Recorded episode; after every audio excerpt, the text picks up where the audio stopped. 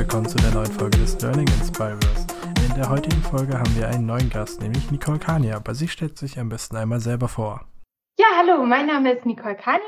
Ich habe im letzten Jahr meinen Abschluss im Studiengang Internationales Tourismusmanagement mit dem Schwerpunkt auf Deutsch-Französisch abgeschlossen und bin nun als wissenschaftliche Mitarbeiterin an meiner Hochschule tätig, sowie auch als Dez Dozentin, unter anderem im Bereich interkulturelles Management sowie BWL und Marketing im Tourismus und speziell hier auch im Bereich des Reiseveranstaltermarktes.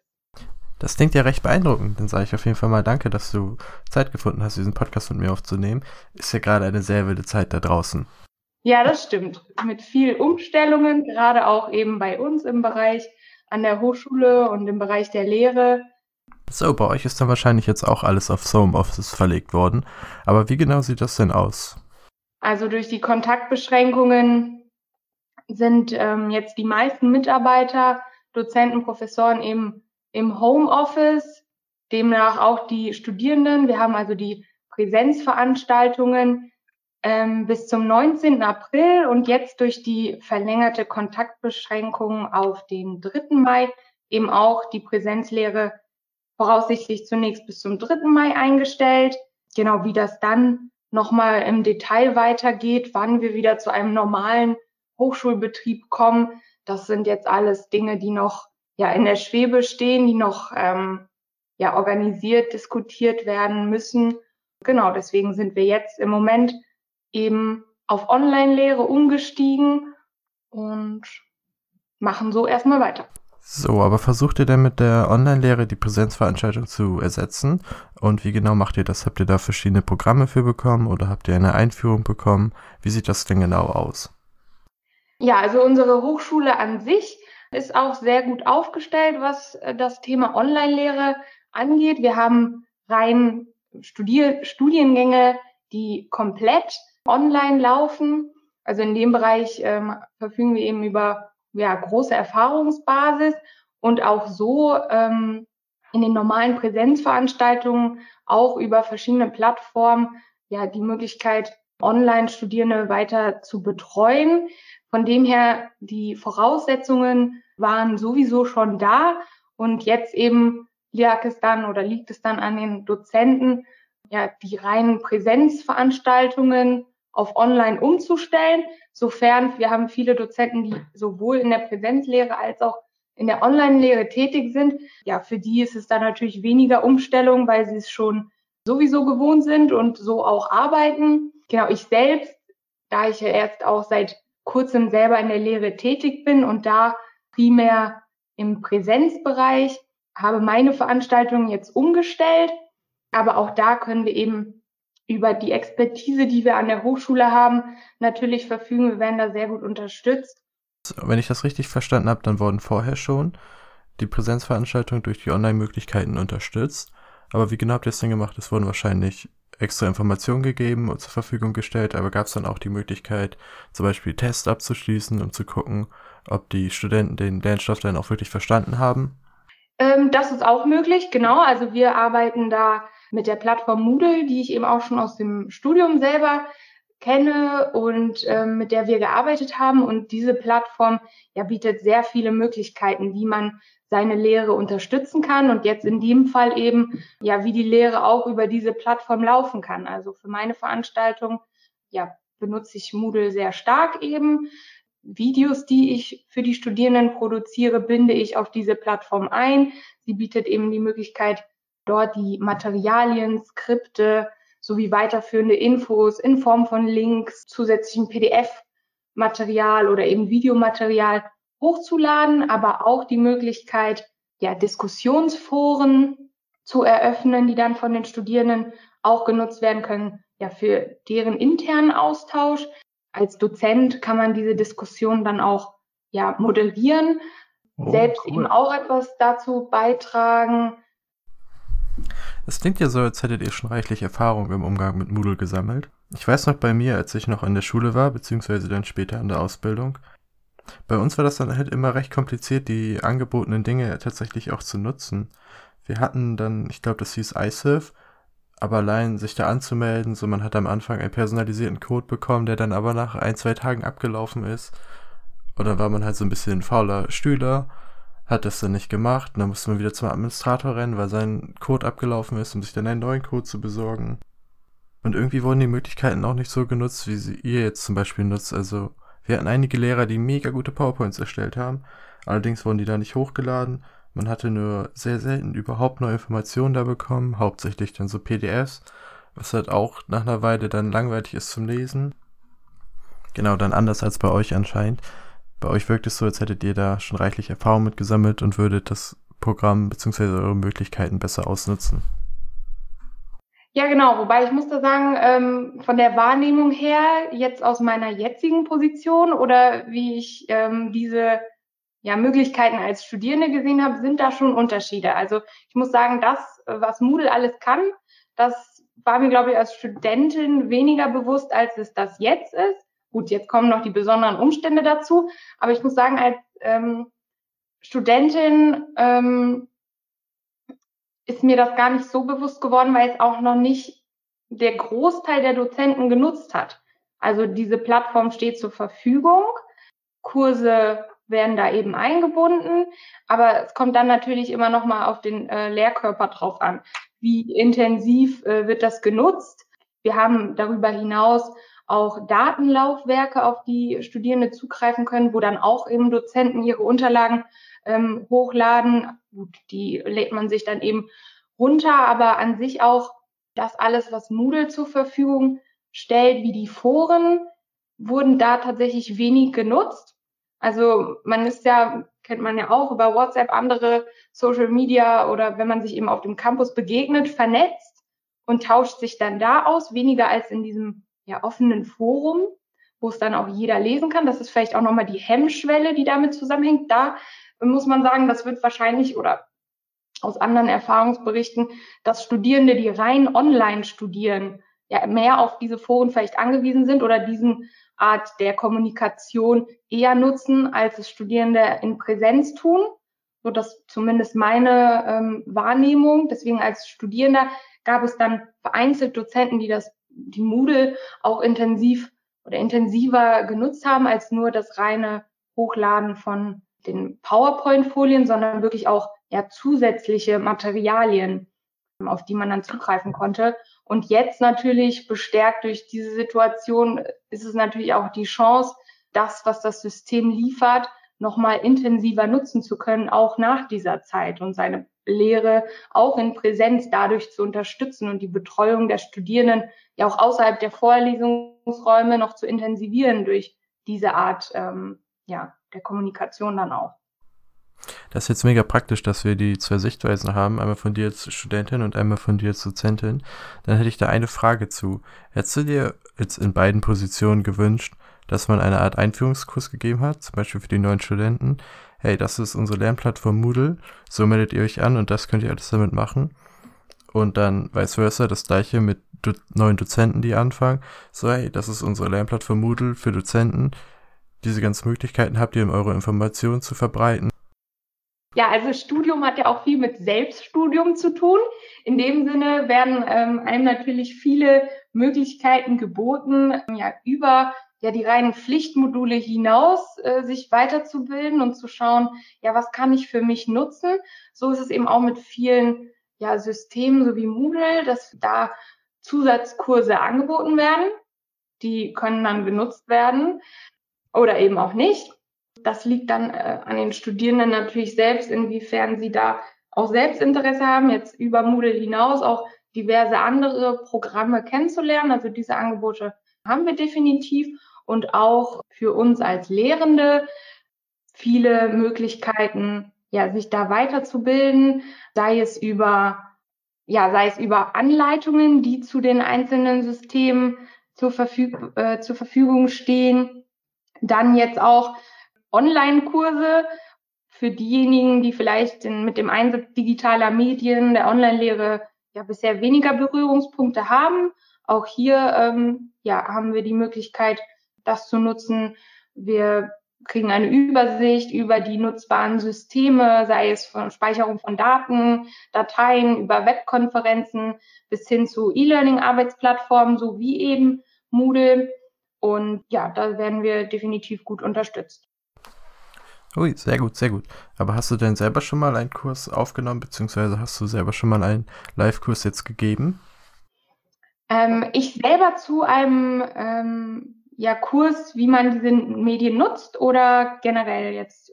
Nee, auf jeden Fall generell, also jetzt im Rahmen der Online-Lehre, ob du da selber schon mal einen Kurs gehalten hast. Ähm, genau, also ich habe ähm, sehr viele Videos ähm, zu meiner Vorlesung produziert, bislang noch keine Live-Vorlesung im Sinne einer Webkonferenz gehalten. Genau, aber definitiv eben schon ja, Videos produziert, ähm, bearbeitet, hochgeladen, zur Verfügung gestellt, genau. Ist dir denn bei der Videoerstellung etwas aufgefallen? Also so wichtige Merkmale, auf die man unbedingt achten sollte? Denn so ein Präsenzvortrag hat ja auf jeden Fall eine ganz andere Wirkung, als jetzt sich ein Video anzuschauen. Oder kann man dann einfach sagen, ich mache das jetzt eins zu eins, so wie ich das in der Präsenz auch gemacht hätte? Hm, also inhaltlich natürlich, ist natürlich eine ganz äh, andere Situation, mit äh, seinem Computer zu sprechen, als natürlich im Vorlesungssaal, wo man den Kontakt direkten zu seinen Studierenden hat, auf Fragen, Anmerkungen direkt eingehen kann. So ist man natürlich konzentrierter auf den Lehrstoff als solchen. Ähm, deswegen eben die Unterstützung durch die Diskussionsforen oder neben den Videos ja zu einem späteren Zeitpunkt eventuell dann doch eine Live-Konferenz zum Austausch. Genau, also da ist man natürlich bei der Videoproduktion stärker auf ja, seine, seinen vorbereiteten Inhalt ähm, fokussiert. Da muss man sich auch erstmal dran gewöhnen, wie dieses Sprechen denn ähm, abläuft, dass man ja auch ja, dass die technischen Voraussetzungen hat, dass die Studierenden später auch gut verstehen, was man sagt, dass man dementsprechend ein ja, recht gutes äh, Mikrofon hat, da die Ausstattung, die Möglichkeit dann auch vielleicht ja, das Video zu bearbeiten. Es kann immer mal zu Störungen im Hintergrund etc. kommen. Man hustet einmal, muss ja später das Video bearbeiten, ja. schneiden. Und ähm, da bin ich glücklich, dass ich schon im Vorfeld diese, dieses Equipment-Themen hatte und habe. Ich glaube, das ist auch nicht ähm, natürlich gegeben, dass man ja über solche Systeme verfügen kann. Von daher habe ich das jetzt auch als Chance gehabt, mir in dem Bereich Videobearbeitung zum Beispiel ja neue ähm, Skills ähm, anzueignen. Und ja, also das ist auf jeden Fall auch eine Chance. Und solche Videos kann man natürlich später auch ähm, noch unterstützend nutzen. Also ich sehe das auch sehr positiv, dass man vielleicht, wenn es gibt immer mal ähm, vielleicht einen Ausfall, einen Grund, ähm, warum man eine Vorlesung nicht halten kann, dann könnte man sie eben vielleicht dadurch ersetzen oder später einmal Punkte nochmal ja, unterstützend den Studierenden zur Verfügung stellen, neben der Präsenzlehre. So, bist du denn dann der Meinung, dass die Online-Lehre jetzt irgendwann die Präsenzlehre komplett ablösen wird? Oder glaubst du eher, dass man jetzt feststellt, okay, ich kann zwar sehr viel in der Online-Lehre erreichen, aber einen Präsenzvortrag eins zu eins zu ersetzen, das ist einfach nicht möglich? Denkst du, es wird dann am Ende eine Mischung aus beiden, wo man dann merkt, okay, ich, wenn ich das so mache, dann kriege ich halt das Beste aus beiden Welten heraus? Ähm, also, dass die Präsenzlehre komplett äh, einmal wegfällt, das, das mag ich mir auch gar nicht vorstellen. Das kann ich mir auch nicht vorstellen, ehrlich gesagt, dass ja die Institution einer Hochschule, das Studium, den Campus, also da gibt es ja ganz viele Faktoren, ja, die das Studium auch studierenswert äh, machen. Ja, das kann ich mir nicht vorstellen. Ich glaube schon, dass ja der Fokus oder die Punkte zur Online-Lehre auch ja deutlich unterstützend wirken. Ähm, also der persönliche Kontakt, der Austausch, ähm, ich merke das jetzt, wir sind fünf Wochen in Homeoffice und das fehlt. Also der Austausch, der direkte Austausch mit den Studierenden, dass sie nach der Vorlesung einmal kommen, dass Punkte direkt ähm, angesprochen werden. Also man kann sich auch vorstellen, wenn man ja nicht den direkten Kontakt hat, dass man vielleicht haben einige Hemmschwellen, ähm, die sie erst überwinden müssten, um eine E-Mail zu formulieren. Also es kann ja ganz viele Gründe haben, die da vielleicht ja des persönlichen Kontaktes bedürfen. Also ähm, dass irgendwann mal Präsenz komplett wegfällt, glaube ich nicht, weil es gibt eben auch viele ähm, ja, Schwierigkeiten, wenn man nur ähm, online kommuniziert. Also viele Absprachen, vieles lässt sich eben besser im persönlichen Gespräch klären, direkte Fragen, wenn wir ähm, jetzt auch von ja, vielleicht Fallstudienbearbeitung, Hausarbeiten sprechen, dass da ja der Gang einfach zum Dozenten viel unkomplizierter ist. Einmal kurz im Büro vorbei und ähm, man bespricht es sofort. Ja, das Zwischenmenschliche ist auch sehr wichtig. Von daher und in der Online-Lehre wird auch nie komplett auf Präsenz verzichtet. Also es gibt da auch ähm, ja, Präsenztage, dass die Online-Studierenden eben dann auch mal an den Campus kommen. Ähm, von dem her ist es immer eine Mischung. Ich glaube, nur jetzt besonders werden die Möglichkeiten, die man online hat, also nicht rein Online-Lehre, weil eben Moodle auch sehr viel unterstützend wirken kann und eben die Betreuung auch außerhalb der Vorlesungsräume, außerhalb der, der normalen Arbeitszeiten oder Vorlesungszeiten, dass die Betreuung dann vielleicht intensiviert wird, eher noch als unterstützende Maßnahmen und nicht als substituierende Maßnahmen. Davon würde ich auch ausgehen. Den kompletten Wegfall der Präsenzvorstellung wäre halt schon ein bisschen merkwürdig. Aber ich denke trotzdem, dass es am Ende eine Mischung aus beiden wird, dass man dann vielleicht einen verkürzten Präsenztag hat, der dann nicht mehr acht Stunden geht, sondern einfach nur drei bis vier und man dann im Nachhinein mit Online-Lehre beziehungsweise mit online zur Verfügung gestellten Informationen eine Verfestigung des Wissens erreicht dass man dann zum Beispiel moderierte Diskussionen hat, in denen dann der Dozent nochmal reingeht und Fragen geht, die halt erst im Nachhinein aufkommen. Oder dass man da halt einfach neue Informationen hat, die jetzt nicht so wichtig waren in der Präsenz, die halt aber so mehr nice to know sind, dass man dazu PDFs oder ähnliches bekommt. Und dass man so am Ende halt das Beste aus beiden einfach herausholt, ohne dass man auf das eine verzichten muss. Dann hätte ich noch eine weiterführende Frage, ist jetzt nun schon eine besondere Zeit. Aber wie denkst du, wird es weitergehen, wenn sich das halt alles wieder normalisiert hat? Wird dann, wird man dann wieder in alte Muster zurückfallen, dass man dann ultra stark auf den Präsenztag geht und so eine Art Überkompensierung hat oder wird man so weitermachen wie bisher?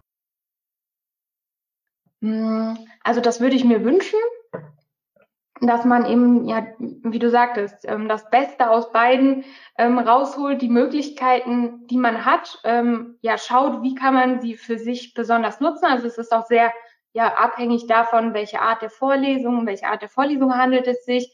Natürlich auch um die eigene Lehrpersönlichkeit. Also das ist auch sehr charakter- und lehrbezogen, ob und wie man gewisse Dinge nutzt. Aber ähm, ich glaube schon, dass ja, die auch neuen ähm, Möglichkeiten, die sich jetzt vielleicht geboten haben, dass das viele für sich ja als positiv ja festmachen und später auch nutzen wollen. Kann ich mir schon vorstellen, ja. Es wäre auf jeden Fall wünschenswert, wenn man es dann doch schafft, tatsächlich dann aus diesen Zeiten eine wichtige Lehre zu ziehen und sich halt dadurch weiterbildet. So, auch wenn ich das Homeoffice anfangs gut fand, ist so ein bisschen Normalität dann doch schön. Deswegen hoffe ich, dass es dann relativ bald dann überwunden ist und wir wieder einen normalen Arbeitsalltag haben. Auch solche Krisen eben als Chance verstehen, als Chance sehen, denn ja auch ja alles irgendwo das Positive drin sehen und ähm, ja versuchen das Beste daraus zu machen. Und ich glaube eben gerade in dem Bereich online noch alles möglich ist, wie man da ähm, Dinge optimieren kann, dann definitiv eine Chance. Auf jeden Fall. Und dann hätte ich noch eine abschließende Frage. Hast du bzw. hat deine Lehranstalt denn schon Feedback von den Studenten bekommen, wie sie jetzt die Online-Lehrgänge aufnehmen und was sie davon halten? Ähm, also ich persönlich tatsächlich habe da weniger ähm, Feedback jetzt direkt zu den neuen Maßnahmen bekommen. Ähm, das kann man so oder so sehen. Ich habe auch kein negatives Feedback also bekommen. Dementsprechend ähm, scheint das ähm, erstmal gut angekommen zu sein, würde ich so vermuten. Ansonsten, ähm, ja, negatives Feedback kommt dann vielleicht doch schneller als positives. Und ähm, auf jeden Fall. genau, aber so was ich ähm, gehört habe, werden die ähm, Angebote definitiv gut ähm, wahrgenommen. Ähm, aber direktes Feedback so von Studierenden habe ich tatsächlich nicht bekommen. Aber das äh, ist natürlich auch am Ende der Maßnahmen wichtig, dass man sich dieses dann einholt. Also dass man dann äh, für sich, ich für mich als ähm, Lehrende auch schauen kann, sind die Maßnahmen, so wie ich sie jetzt ähm, in der Zeit getroffen habe, wurden die gut angenommen insgesamt. Wie gesagt, wenn jetzt etwas äh, sehr negativ wäre, dann hätte ich das äh, hoffentlich schon gehört. Ähm, dementsprechend gehe ich erstmal davon aus, dass es so auch klappt. Wie gesagt, Studium ist auch viel Selbststudium und da ist jetzt eben an die Studierenden zu appellieren in dieser Zeit, dass sie ja jetzt auch nochmal ihre eigene Art zu studieren, zu lernen, für sich selber ähm, nochmal herausfinden und ja, auch für sich selber das jetzt so als Chance sehen. Deswegen, aber wichtig, Feedback am Ende ist es sowieso, um ja die Maßnahmen auch zu überprüfen, zu optimieren weiterhin und das ist doch ein sehr schönes Statement. Ich habe sonst keine weiteren Fragen mehr, aber wenn du willst, kannst du gerne noch ein paar abschließende Worte finden. Ja, ich äh, bedanke mich ähm, für das tolle Gespräch. Ich glaube, das hat auch gezeigt, eben, dass, dass man auch, ja, dass man aus Krisen auch jetzt solche Chancen gerade im Bereich des E-Learnings ähm, als unterstützend jetzt zur Präsenzlehre auch wahrnehmen kann und sollte und ja, dass wir da alle etwas Positives ähm, rausziehen für uns und die Lehre. Dann bedanke ich mich auf jeden Fall fürs Zuhören und ich hoffe, wir hören uns auch in der nächsten Folge des Learning Inspirers wieder. Bis dahin, auf Wiedersehen.